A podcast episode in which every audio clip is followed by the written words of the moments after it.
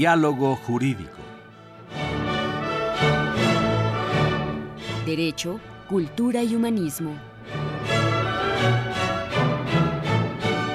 Programa a cargo del maestro Eduardo Luis Fejer.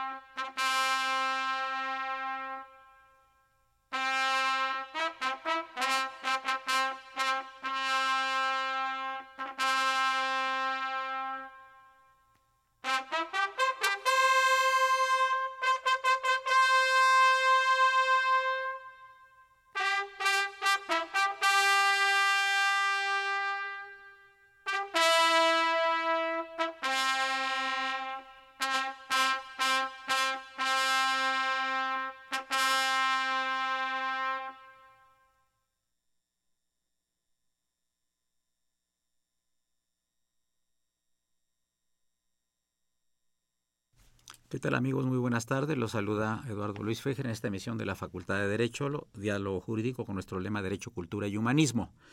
Me da mucho gusto recibir en estos micrófonos al distinguido historiador Carlos Mayer, quien en muchas ocasiones nos ha acompañado tratando temas asaz y particularmente interesantes. Yo le pedí que habláramos en esta ocasión de dos temas. Eh, uno de ellos creo que es muy importante, la batalla del Álamo, y el otro, la expedición punitiva para detener a Pancho Villa. Exactamente. A Pancho Villa. Buenos días, Eduardo. Muchas gracias por haberme permitido estar aquí con ustedes. Un gusto tenerte aquí. Eh, pero eh, nos decías tú que le pediste aquí al padre Cronos, a quien saludamos con afecto, a Trejo, y al niño héroe de la radio, a, Raúl Romero y Escutia, lo mismo que a Socorrito, eh, le pediste que pusiera de fondo musical inicial de este programa una marcha. ¿De qué se trata esa marcha? Es muy interesante es que nos expliques. un toque de clarín de la caballería española que nos lo heredó a nosotros. Nosotros somos hijos de, España, ¿no? De alguna manera, la mitad por lo menos. Entonces es el toque de degüello, no hay piedad.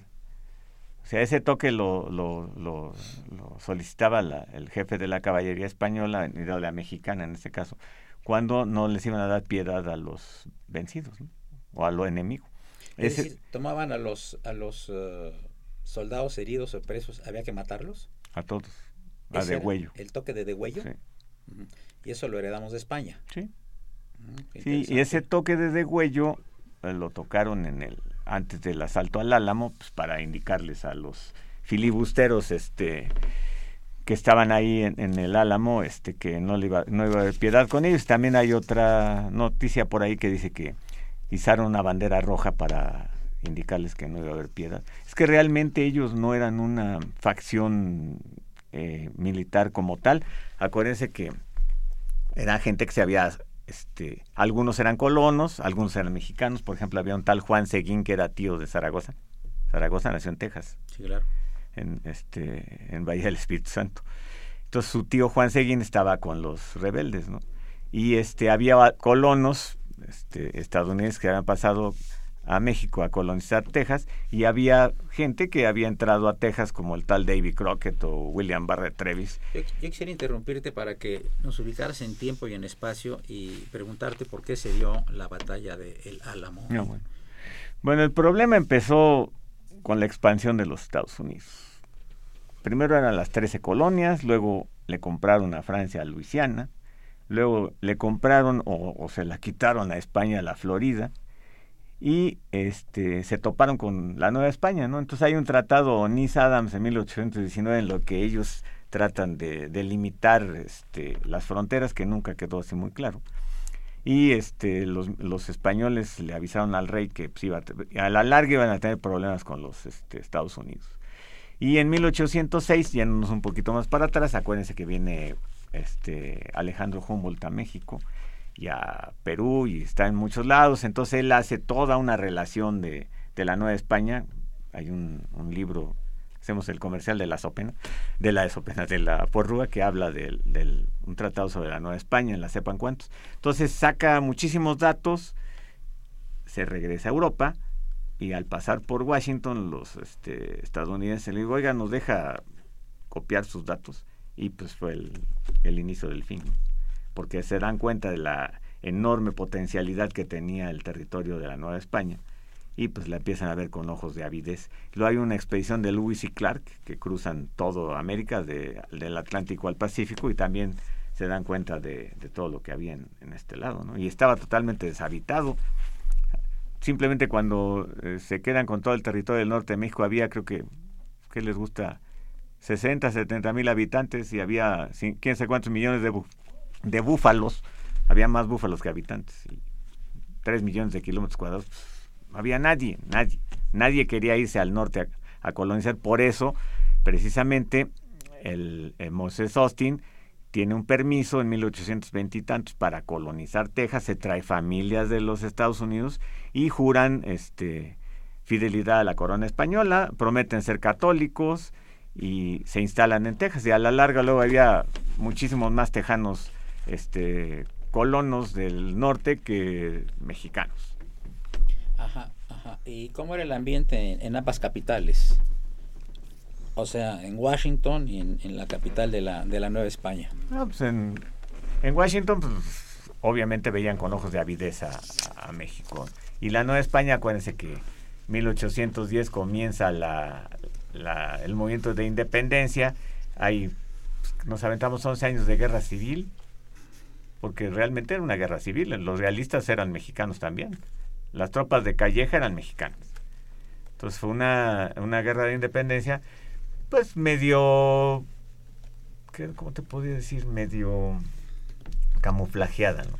Porque curiosamente, si leen el acta de independencia del Imperio Mexicano, el único medio conocido, entre comillas, insurgentes y turbis, todos los demás eran realistas, ¿no? Bustamante, es un personaje eh, controvertido. Con claros y oscuros, ¿verdad? Este, ¿Nos platicar un poquito de...? Pues don Agustín por lo menos no quiso vender nada, porque le, le vinieron a decirle que si les vendía parte del territorio a los estadounidenses y él no quiso vender nada. Ahora, desgraciadamente, pues acuérdense que las logias tuvieron mucho que ver en esto, ¿no? Los, escoceses y los yorquinos que no querían a, a Iturbide.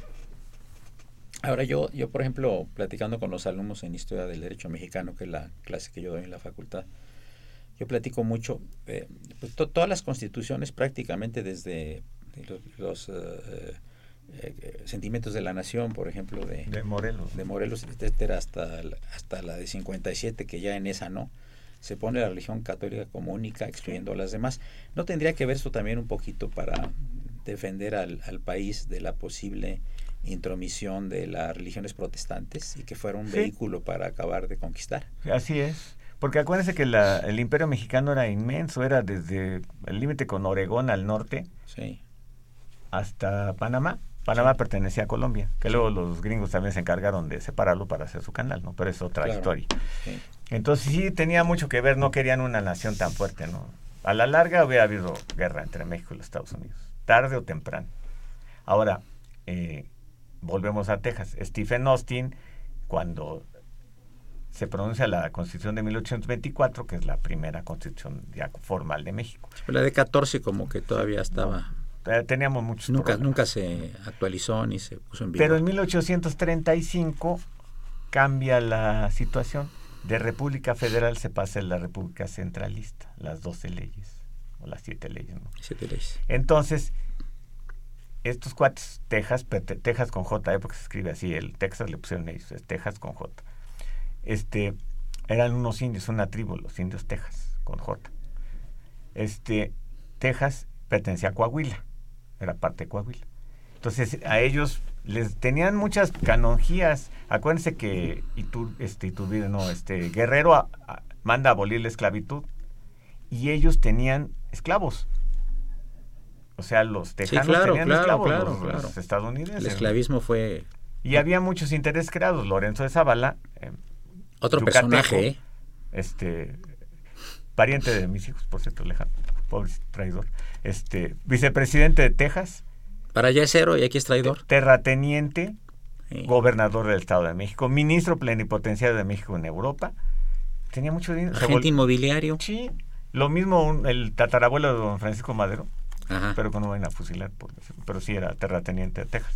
También. Y vendieron hasta el oro y el moro. ¿eh? Bueno, pues, estaban en el norte. Y no se querían ir los, la gente de México, les ofrecían todo y no se querían ir porque no había nada. Sí, claro. Eran, estaba... Desolado eso, Totalmente desolado. Sí. Había las guarniciones, los presidios, Béjar y Corpus Christi, todo eso. Pero estaba totalmente desolado, ¿no? En unos conventos y... ¿Verdad? Sí. Bueno, eso era, los misiones eran en California. en California. Pero de este lado no había nada. Entonces estos cuates no les gusta la constitución centralista y se rebelan defendiendo la constitución de 1824.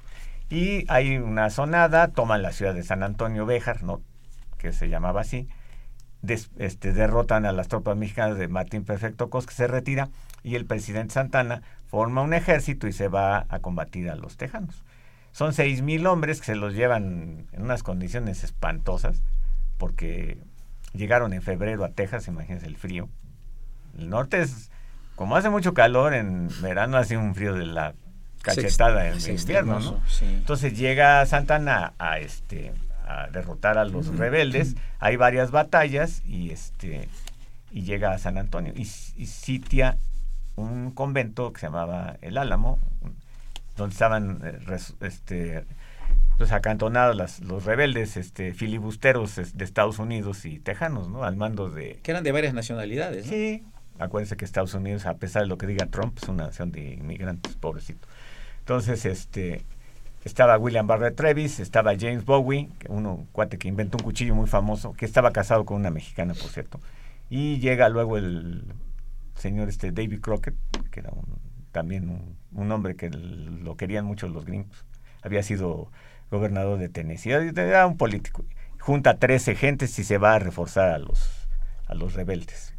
Entonces sitia, llega a Santana en los últimos días de febrero, sitia el Álamo y el día 6 de marzo asalta el Álamo con más de 3.000 hombres, lo asaltan por los cuatro puntos cardinales y toman a sangre y fuego la, la, fortificación y los matan a todos, a todos. A todos los gringos. A todos los defensores. Se salvan nada más dos mujeres, un niño y un esclavo negro. A todos los demás los matan. Por eso la expresión Remember Álamo, ¿verdad? Sí. Recuerden el Álamo, ¿verdad? Sí una, una afrenta para ellos, ¿no? Como lo de Columbus también, ¿no? No, y, otra, y, estuvo otra cosa más interesante. En, en Goliat también capturan a muchísima gente al mando de un tal Fanning y Santana ordena que los maten a todos. Y los matan a todos. Porque acuérdense que no, era, no eran tropas de línea, o sea, no puedes matar a alguien con otro uniforme de otro ejército de otro país que está combatiendo, pero estos eran considerados piratas, filibusteros o como... Y para ellos no hubo piedad y los mataron a todos. Amigos, llegamos a la primera parte del programa. Les recuerdo que se encuentra con nosotros el historiador Carlos Mayer y tenemos el gusto de recibir en cabina al también historiador y antropólogo Tomás Villa, nieto de Pancho Villa. Bienvenido, Tomás, un gusto. Muy buenas tardes. Gracias. Continuamos unos minutos. Gracias.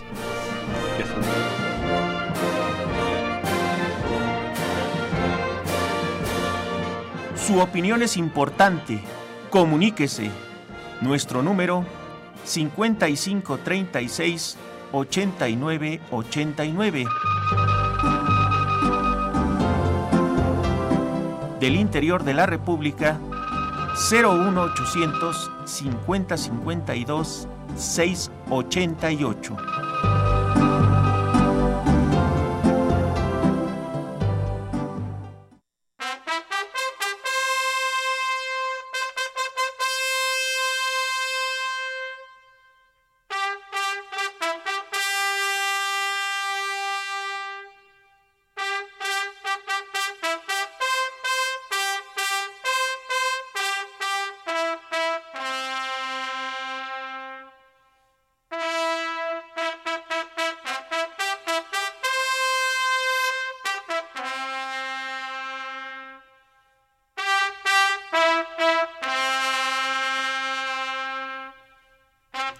Continúa el toque de degüello, según nuestro amigo Carlos Mayer. Son como cinco. Cinco toques de degüello. Sí, el- los- las órdenes con Clarín, yo estuve en el ejército. Ahora, Son muy interesantes. la pregunta es, ¿estos toques de clarín los entiende el enemigo? No creo. Cada país tiene sus propias. este, Entonces estás tocándole ahí, bueno, lo que pasa es que le están avisando a los propios mexicanos que hay que actuar de tal Pero manera. acuérdate que había mexicanos adentro del álamo. Quién sabe si sabrían de lo del Ah, toque, ¿verdad? pues, Quién sabe, pero era hecho- impresionante ese toque. Yo estuve hace algunos años en, en este, ahí en el, en esta construcción del Álamo, El álamo. San Antonio, ¿no? Ujú, Texas, sí.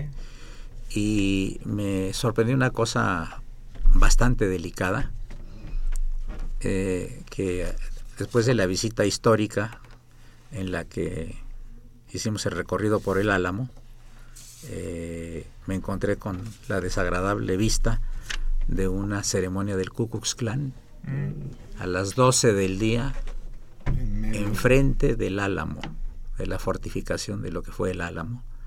Estaban quemando algunas cosas ahí y los del Ku Klux Klan estaban danzando alrededor. Queman cruces. Es un- Queman cruces. una una- ceremonia medio primitiva. pero Sí, ¿verdad? cruces, Sí. y Bueno, muy, en muy, realidad son primitivos. muy desagradable. ¿eh? Yo cuando, Preguntémosle a Trump. ¿no? yo cuando regresé a México, yo colaboraba en esa época en el Excelsior y saqué un extenso artículo sobre eso que era, pues era ofensivo para cualquier ser humano, pero para México frente al Álamo. Sí, claro. estar quemando cruces y danzando ahí con los, los encapuchados, ¿no? Vamos a dar un pequeño vuelco en la plática para pasar de, del Álamo a la expedición punitiva, porque tenemos un descendiente de Pancho Villa aquí en los micrófonos, que es Tomás Villa, que nos ha acompañado en varias ocasiones, un hombre inteligente, culto, antropólogo, historiador, y queremos que nos platique un poco, que ubiques al auditorio y a nosotros también, de qué se trató esta ex- eh, expedición punitiva Sí, quién la encabezó y con qué motivo fue. Sí, Vale. Bueno, pues para entrar eh, En materia. en materia, eh, primero tengo que decir que me hace un favor al decir tantos halagos de, de mi pobre intelecto, pero bueno, Por favor. mire, este existen varias opiniones sobre la, la situación de la expedición punitiva, porque además eh, es sui generis la, la expedición. Eh, se suscita por la entrada de un grupo eh, armado al comando de Francisco Villa a una población eh, que es ribereña con México del lado de Texas En Nuevo México. Nuevo México perdón Nuevo y México. este y que se llama Columbus sí Eh, hizo hizo su aparición ahí Villa con algo así como 500 hombres pero las razones que se han esgrimido para para que se dé este Para que se haya atravesado la frontera y haber atacado y ahí. haber atacado pues son de muy diver- diversas este rangos No hay una explicación. pues nosotros tenemos una hipótesis, digo nosotros porque hemos estado trabajando el, el- el fenómeno hace un par de años, estamos haciendo, bueno, ya estamos prácticamente terminado un video sobre la expedición punitiva eh, en un grupo, con un grupo de amigos que, que- que hemos venido trabajando y este nosotros decimos que se trata de la hipótesis del baile de Carquis.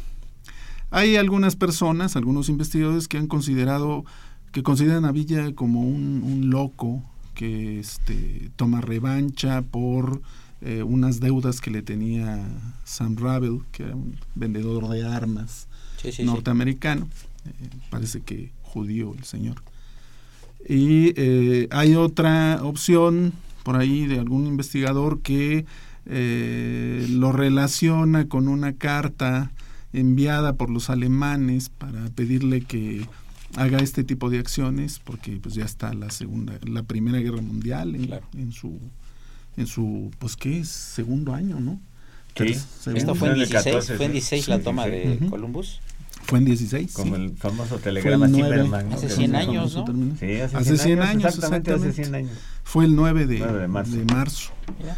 Y este hay otros que este consideran que era una locura también, era tratar de desestabilizar eh, la, la, cuestión este, este, en la frontera, nada más eh, como un acto de locura, ¿no? Pero la, la hipótesis que nosotros marcamos es eh, a partir de una serie de hechos que se dan en 1915, las grandes derrotas del centro, eh, desarrolladas por el, por el ejército de la convención y contra los carrancistas, y, el, y, la desastrosa este, toma de eh, Agua Prieta y la campaña de Sonora, pues eh, el villismo tuvo que prácticamente desaparecer. Para ese, para ese entonces los villistas sumarían algo así como 1.500 hombres en, todo el estado, para 1916. Y la hipótesis radica en que la, una de las formas de volver a tomar la iniciativa este, en la guerra era generando una enemistad entre el gobierno de Carranza y que era ultranacionalista y el gobierno de Estados Unidos que primero se decía pacifista y segundo no dejan de ser ultranacionalistas. Si uno ponía una gota de vinagre en medio de los dos ponía la música y los ponía uno a bailar a los dos iban a terminar mal. Y eh, parece ser que desde 1915 por algunos indicios históricos que tenemos Villa ya estaba eh, formulando esta, esta opción eh, en la guerra para, como les digo, retomar la iniciativa y eh, como fundamento hacer que su ejército renaciera, volver a tener un, lugar central en, en la guerra y dejar en mal a sus enemigos, en particular a Carranza, porque muy probablemente de hecho hay grandes indicios de que así lo haya hecho, eh, firmó un pacto con los norteamericanos en 1915 que le dio el poder político, las armas que necesitaba e incluso, por ejemplo, eh, el paso por, por Estados Unidos de tropas.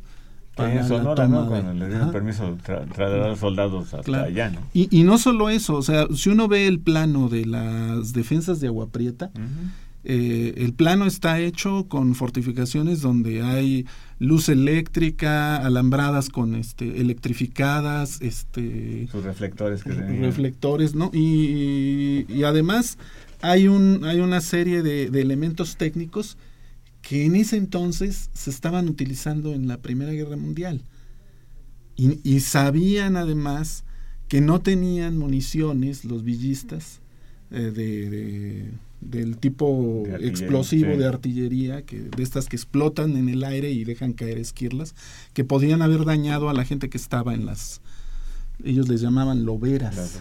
loberas. se le decían así a los agujeros que hacían los yaquis. Hacían los yaquis. Las tropas de Obregón y calles. Entonces, pues ahí se ve la mano del, del, gobierno norteamericano y de los asesores norteamericanos en la guerra de, de, la revolución. Entonces, pues ¿Qué, podíamos ¿Qué podía hacer la División del Norte? Pues para retomar esta iniciativa es ponerlos a bailar juntos. ¿sí? Y sin duda alguna funcionó. Porque, por un lado, el gobierno mexicano tuvo que acceder a la, petición gringa de, eh, de la entrada de tropas. Y por el otro lado, mucha gente que no había sido villista termina del lado villista eh, en, esta acción para la defensa de la nación. Y pues eh, mucho de lo que está sucediendo tiene que ver con, este pacto que se hace. ¿no? Este pacto tiene que ver con cuestiones económicas básicas. Petróleo, minas, situaciones de finanzas, ¿sí? Eh, cuestiones de educación, restricciones sobre la educación en México. Y pues parece ser que este, este pacto sí fue firmado por, por, Carranza. De hecho, Cárdenas hace, da a la luz pública un pacto que se hace con los Estados Unidos. No dice quién lo firma, pero él recibe el pacto, él tenía que seguirlo obedeciendo, y él se niega rotundamente y lo hace público. Se convierte en un escándalo internacional aquello probablemente los que sí firmaron fueron Carranza. Ahora Tomás, este, según he leído yo, este en la expedición punitiva hablan de 15.000 hombres buscando a Villa en territorio nacional, en Chihuahua. Más o menos. Entre 12 y 20 mil hombres. Y 20.000 traían hombres. aviones, dirigibles, Sí. carros blindados, todo, todo. Y, y nunca, lo, nunca lo pescaron.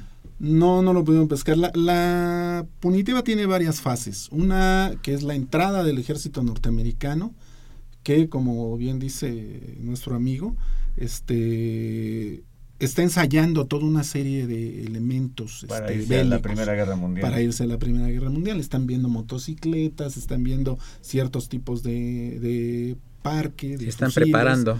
Exactamente. Y traen eh, por primera vez en una acción bélica para los norteamericanos, México ya lo había hecho. Sí, en este, Topolobampo, ¿no? El este, bombardeo. el bombardeo, sí. Naval, ¿no? Trae, eh, traen aviones, traen aviones. Por lo menos sabemos que traen tres aviones. Ahora, eh, me decían que entre los soldados que vinieron estaba Dwight Eisenhower Y Sí, Patton. y Patton. y Patton. Qué Y mu- interesante, Y ¿no? muchos generales que luego estarían en, en la Segunda Pershing. Guerra Mundial. en la Segunda Guerra Y. Pershing, que fue el jefe del ejército expedicionario de los Estados De los Unidos, Estados en, Unidos. en Europa. Y, y fue el Que es el que persiguió a Villa. Exacto, el jefe del ejército de, de la expedición punitiva. Y además, él mismo se decía amigo de Villa. Sí, está retratado ahí con él. y ¿Quién, con Pershing? Obregón, sí. Pershing decía, ay, mi compadre, etcétera, etcétera. Estaban retra- están retratados con- Cosas de Y guerra. después le dieron órdenes de perseguirlo. Por perseguir. Voy a, voy a leer antes de pasar el corte. Eh, Armando Ruiz Aguilar, a quien saludamos, nos habla de Veracruz. Felicidades porque hace una semana programaron música de los Rolling Stones. Saludos a Tomás, a Carlos y a todo el equipo. Mm, Gracias, Armando. Gracias. Y señor Jorge Ramírez, eh, profesor de CSH, a quien saludamos, nos dice y le pregunta aquí al nieto de Pancho Villa, ¿es cierto que Villa tuvo una fuerza aérea llamada Halcones Dorados? se eh, él intentó este intentó construir una fuerza aérea este se compraron aviones en Estados Unidos una serie de aviones se habla en algunas fuentes hasta de seis aviones pero no tuvo eh, no tuvo quien los volara no había pilotos se le, se le propuso hacer la- las veces de pilotos que se les iba a dar la instrucción, etcétera, a, a los dorados. Pero pues er- eran rancheros, hombres de a caballo, ¿no? Este, Aviones nada. Subirse a un avión era terriblemente complicado Y para cualquiera de ellos, ¿no? ¿no? Era Y otro además, mundo. Era otro mundo, ¿no? Claro. Eh, fue más fácil para Carranza y Obregón porque están más ligados con las clases medias Sí, claro. y tenían una, una visión del mundo. Sí, pues, un, sobrino de Carranza era piloto. Era ¿no? piloto. Oye, exacto. eh, eh, oye y, y este creo que fue Madero el primero que subió en un avión, ¿no? Sí. El primer presidente que subió un un avión. avioncito guasín. Sí. Interesante. Y además por ahí también existe un dato raro de que Villa compró un, un este submarino Ah. y ya tenía la tripulación. Se los iba a aventar a, la- a- a los que estaban ahí resguardados en, Ah, en este, Veracruz, a. Carranza. ¿Sí? Hubiera cambiado, el, hubiera dado un giro a la, a la guerra con esa sí, totalmente, ¿verdad? Eh, Pues amigos, llegamos a la parte media del programa. Les recuerdo que se encuentran los historiadores y antropólogos Carlos Mayer y Tomás Villa. Continuamos en unos minutos. Gracias.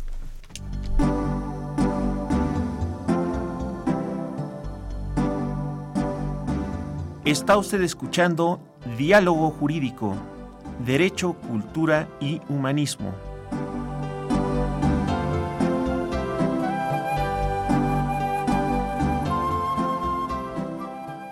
A través del 860 de AM. El alma mater del cuadrante.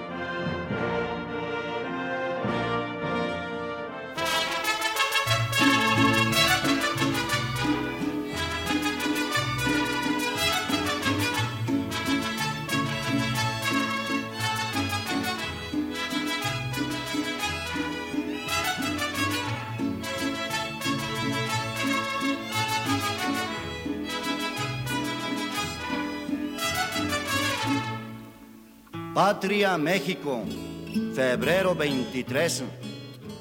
Dejó Carranza pasar americanos.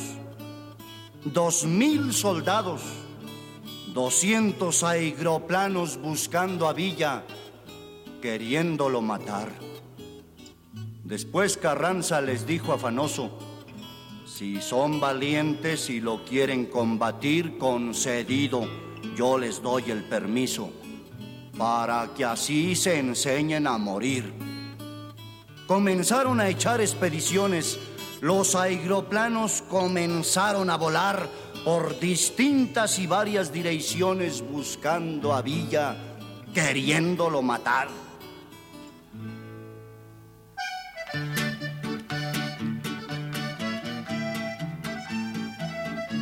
Los soldados que vinieron desde Texas a Pancho Villa no podían encontrar. Muy fastidiados de ocho horas de camino, los pobrecitos se querían regresar. Los de a caballo ya no se podían sentar y los de a pie pues no podían caminar. Entonces Villa les pasa en su aeroplano y desde arriba les grita, Goodbye. Cuando supieron que Villa ya era muerto, todos gritaban henchidos de furor. Ahora sí, queridos compañeros, vamos a Texas, cubiertos con honor.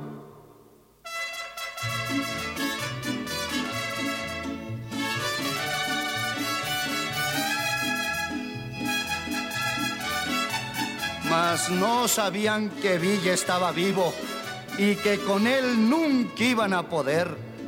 Si querían hacerle una visita, hasta la sierra lo podían ir a ver. Comenzaron a lanzar sus aeroplanos. Entonces Una llamada del auditorio llamó el señor Eduardo Cruz plan Iztapalapa y le pregunta al panel, ¿es cierto de que después de la derrota de Chapultepec, Santana y otros generales fueron sobornados por los norteamericanos? No, desde antes. Desde antes, cuando Santana estaba en este, Qué barbaridad. Cuando No tenían Santana que esperarse Chapultepec. En La Habana, dicen, pero no nos consta, pero dicen que lo fue a ver el coronel Atocha, un español, le llevó creo que dos millones de dólares en oro.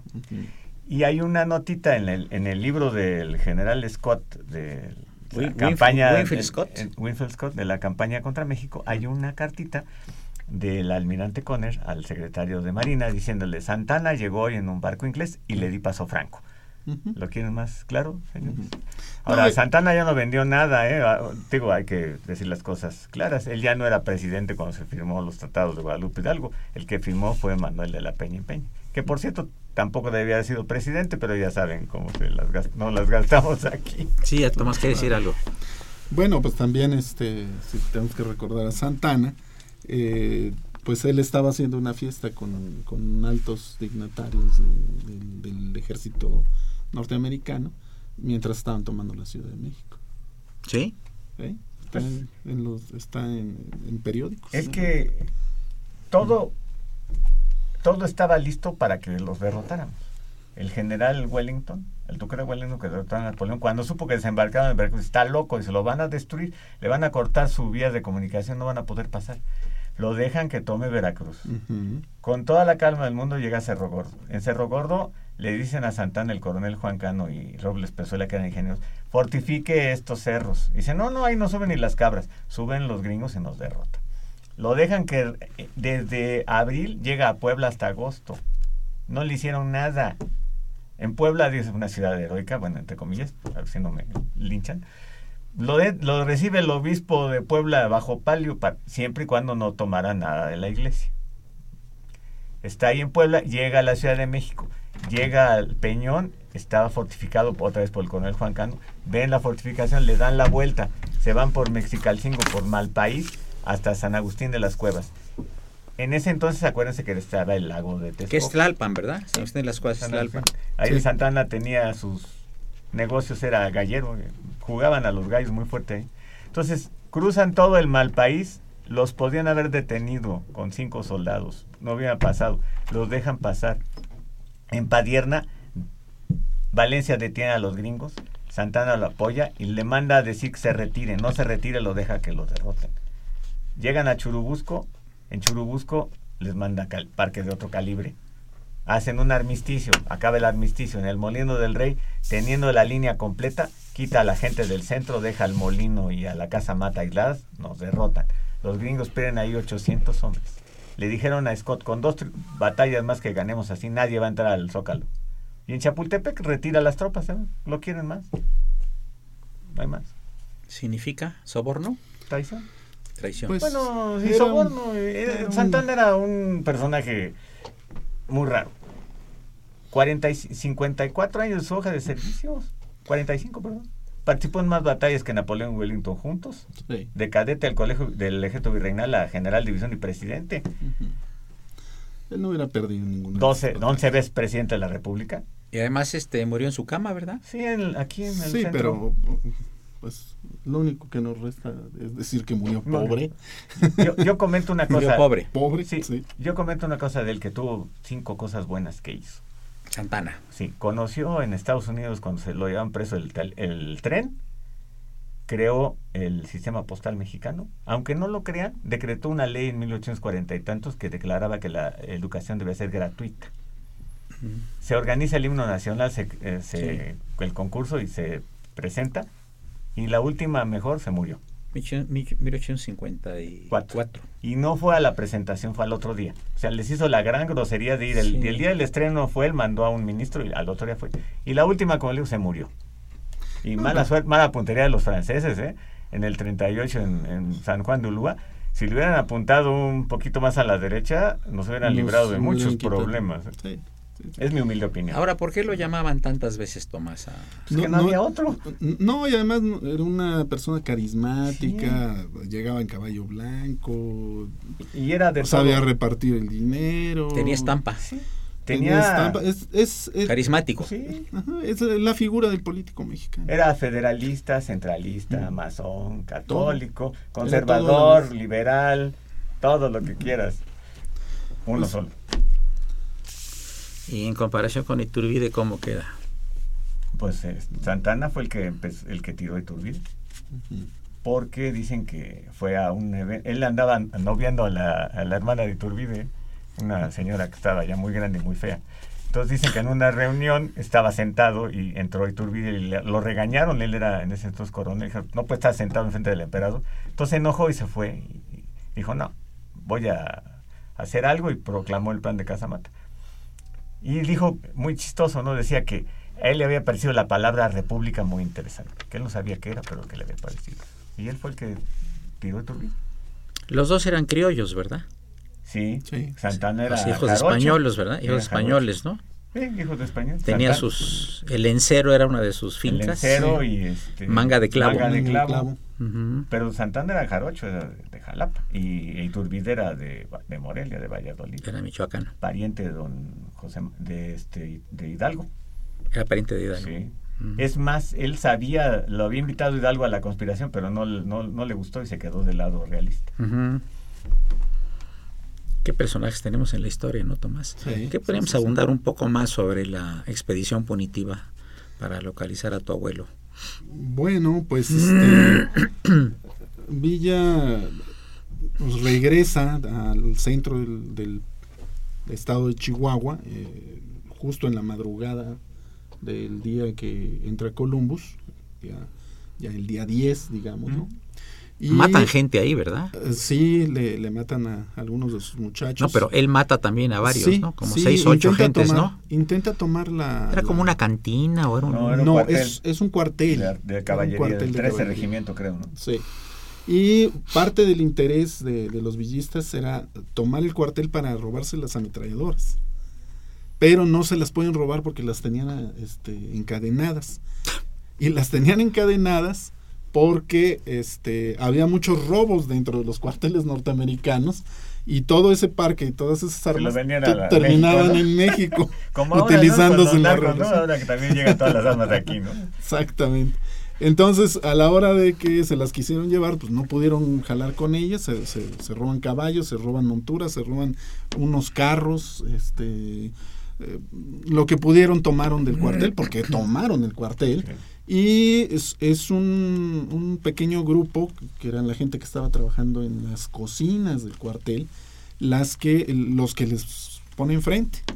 En cambio, en la ciudad se convierte en un desastre, porque como todos los eh, norteamericanos, y más en el, en el oeste, Estaban armados hasta los dientes, eh, empiezan a recibir fuego de todos lados. Ellos pensaban llegar, tomar la, la- la tienda del señor este, quemar algún edificio, intentar robar el banco y, salirse. pero no, no, lo pudieron hacer porque empezaron a recibir tiros de todos lados. Incluso hay algunas este, personas norteamericanas que dicen que fueron protegidos por los mexicanos de la balacera tan tremenda que se armó en ese merequetengue dentro de, de la población. Ahora, la, sí, ah, la, la, pregunta es la siguiente, este, eh, se me hace una desproporción mandar entre 15 y 20 mil personas a buscar a un solo hombre. un solo hombre, sí. ¿Tal, fue la ofensa? Sí, sí, e, es, es, sin duda para los norteamericanos fue sin duda un golpe, un gancho directo al hígado.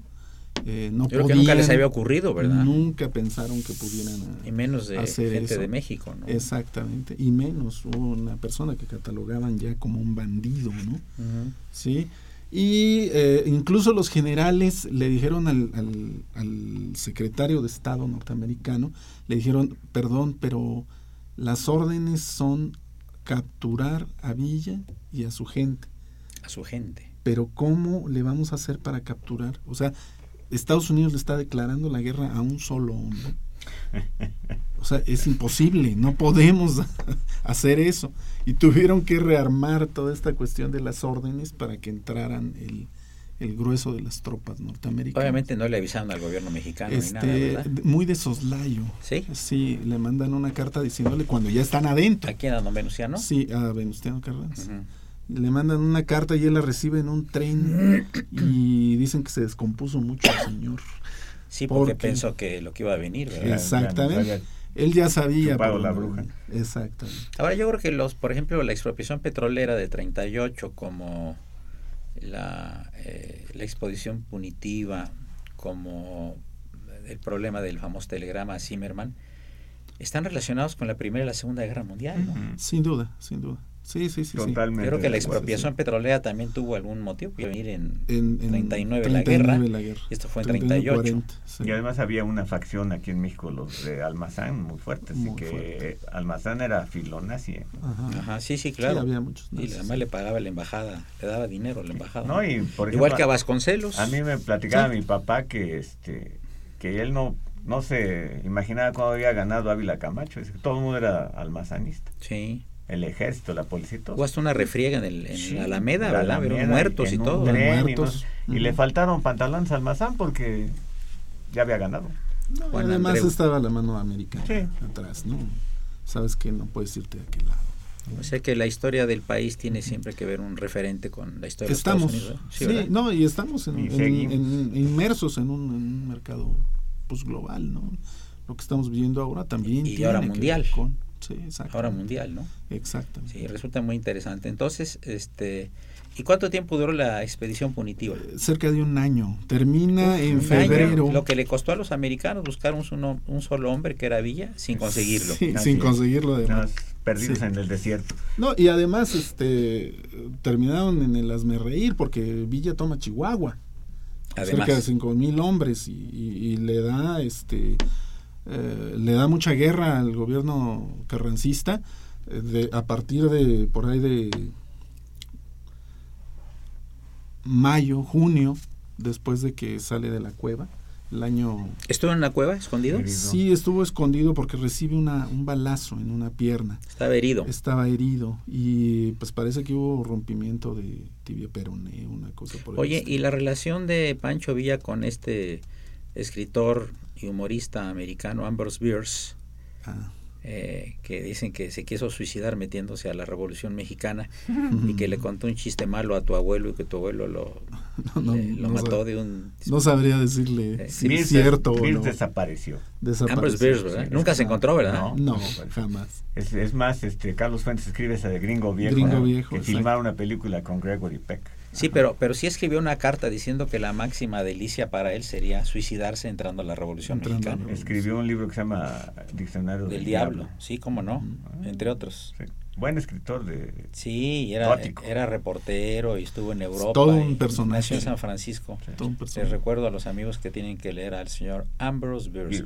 Continuamos unos momentos más. Amigos, están el, los uh, historiadores Carlos Mayer y Tomás Villa aquí en los micrófonos de Radio UNAM en el programa de la Facultad de Derecho Diálogo Jurídico con nuestro lema Derecho, Cultura y Humanismo. Gracias.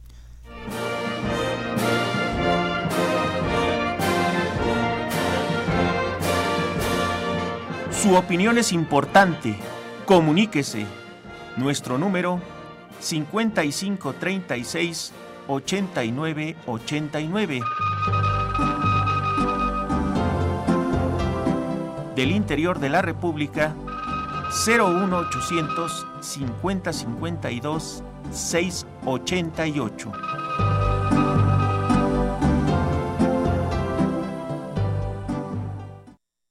Dos mil soldados, doscientos aeroplanos buscando a Villa, queriéndolo matar. Después Carranza les dijo afanoso, si son valientes y lo quieren combatir concedido, yo les doy el permiso, para que así se enseñen a morir. Comenzaron a echar expediciones los aeroplanos comenzaron a volar por distintas y varias direcciones buscando a Villa, queriéndolo matar.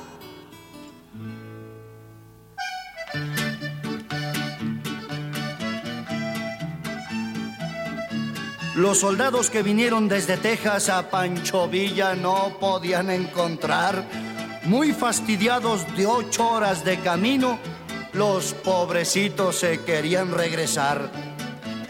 Los de a caballo ya no se podían sentar y los de a pie pues no podían caminar. Entonces Villa les pasa en su aeroplano y desde arriba les grita, Goodbye. Cuando supieron que Villa ya era muerto, todos gritaban henchidos de furor. Ahora sí, queridos compañeros, vamos a Texas. Estamos platicando aquí en el intermedio una cosa muy interesante de que se alimentó Villa tres meses dentro de una cueva en el estado de Chihuahua mientras 20 mil hombres lo estaban buscando. A ver, Tomás Villa, su nieto, nos va a platicar brevemente. Tuvimos la oportunidad de andar allá en Chihuahua. Y un saludo para, para todas las, las gentes de ese bello estado. Y este sí, ubicamos este dónde está la, cueva, gracias a, algunos amigos este, historiadores. Fuimos a, al sitio. ¿Tomaste fotos y todo? Tomamos fotos, tomamos un video muy bonito. ¿Y había alguna cosa que se haya quedado ahí? No, no, no, quisimos mover absolutamente nada. eso le, tocará a algún arqueólogo que tenga más suerte que yo. Y este y bueno, está la, anécdota terrible de, de, que lo único que podían comer era poco de arroz y agua.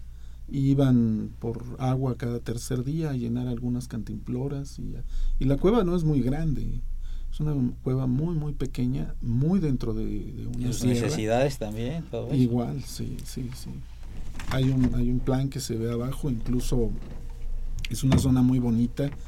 Hay eh, venados, hay este, pumas, hay o sea, no es, no es desértico totalmente. No es desértico, no, no, no, no. Hay, hay una serie ¿Y de. si habían venados, ¿por qué no comieron carne? No habíamos. No podían matarlos, ¿cómo, cómo tirarle? Hacer ruido. Hacer ruido. Se, se, da cuenta la gente, dicen ahí hay gente escondida, le dan el pitazo a los gringos y te caen. No, no, terrible, fue, fue terrible ese, esa parte. El señor Eduardo Cruz nos manda una observación, dice que existe una fotografía de Pershing, Patton, Álvaro Verón y Villa no, Pershing, Álvaro Generales y, Villa. muy jóvenes en el libro Historia del siglo XX. Ah, eh, existe una, una, foto en donde está Pershing y, Villa y Álvaro Obregón. Y Obregón. Pero ¿Esto fue antes de? Antes de. en antes, el, de, en el, de que se pelearan. En el 14 fue. fue esa, esa foto es del 14. y, y, además, este Patton no aparece en esa foto. Alguien dijo, este es Patton. Y, pensaron. Pensaron que era, ¿no? Y se ha hecho varias veces la, la misma. Y la y, y esta compañía americana que filmó una batalla de ah, lo contrataron. Ah, abuelo. lo contrataron, sí, él, él, él se vendió los, este, derechos. los derechos. Porque pues tenía que municionar, tenía que ponerle uniformes, eso lo hizo. uniformes a la gente, etcétera, etcétera. ¿no? Y además no es como dicen que se obligaba a hacer las batallas en el, en el día él hacía las batallas cuando él quería. Y le avisaba a la gente, vamos a entrarle, ahí está, tomen sus, sus escenas y ahí nos vemos, ¿no? Sí, sí, sí. Yo quería preguntarle a, a Carlos Mayer, que se hizo cargo hace poco de, la Casa de la Cultura Naucali. ¿Qué, qué actividades tienes tú ahí? ¿Tienes actividades también históricas, jurídicas, de no, todo? pero no, no soy la Casa de la Cultura, es la buena. ¿no? ¿No es Soy- Casa de Cultura? Soy jefe del Foro Cultural del Ágora del Parque Naucali. Ah, bueno. ¿Y qué, qué actividades tienes Pues próximas? mira, para el día 7 de abril va a ir la escritora Marta Zamora. Uy, sí, es la que ha escrito a sobre Maximiliano, sí, ¿no? Maximiliano y Frida Kahlo a presentarnos una, un- una conferencia sobre el Segundo Imperio Mexicano, el 7 de abril a las seis y media en el Foro Sor Juana del Ágora de la Casa de Cultura.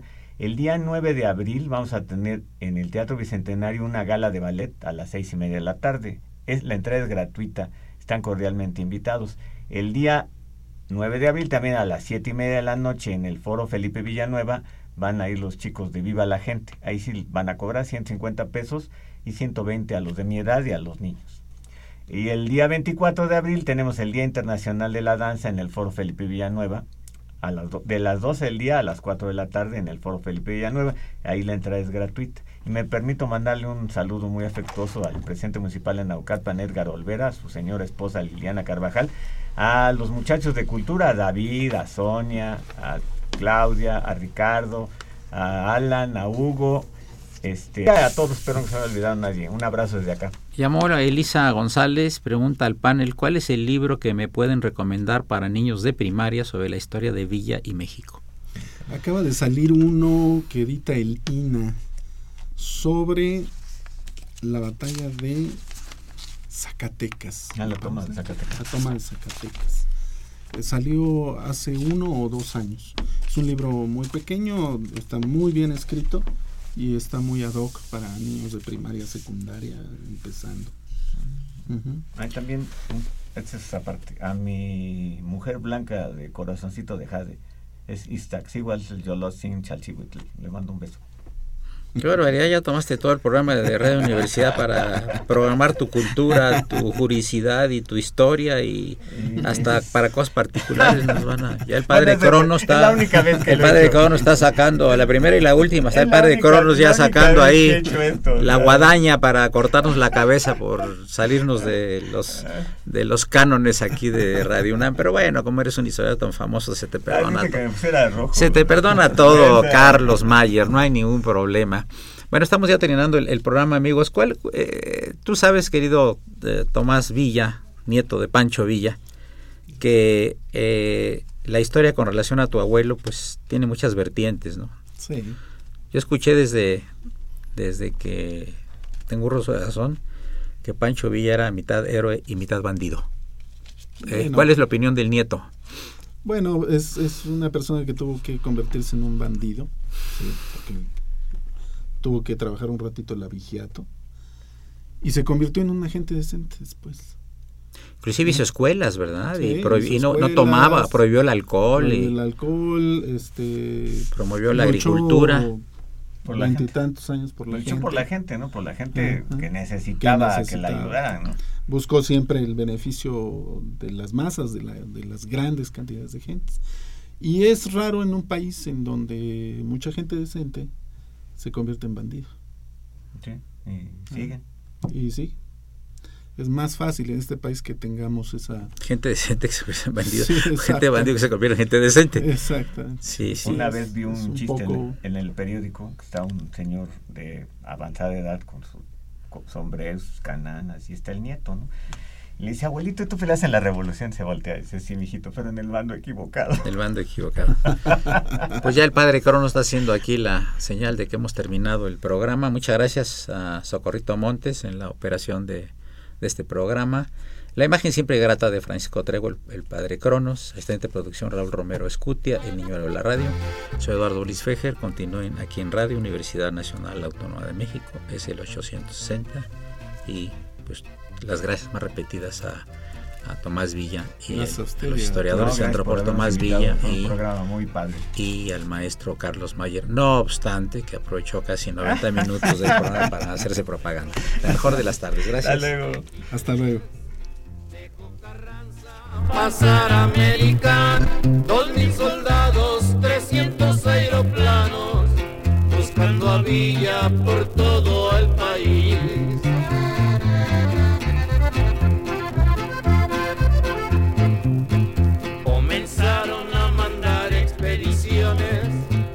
Aeroplanos comenzaron a volar por distintas y varias direcciones, buscando a Villa, queriéndolo matar.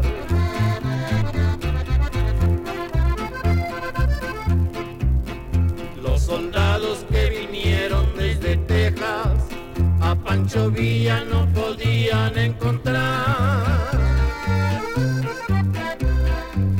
Ya fastidiados de ocho horas de camino, los pobrecitos se querían regresar.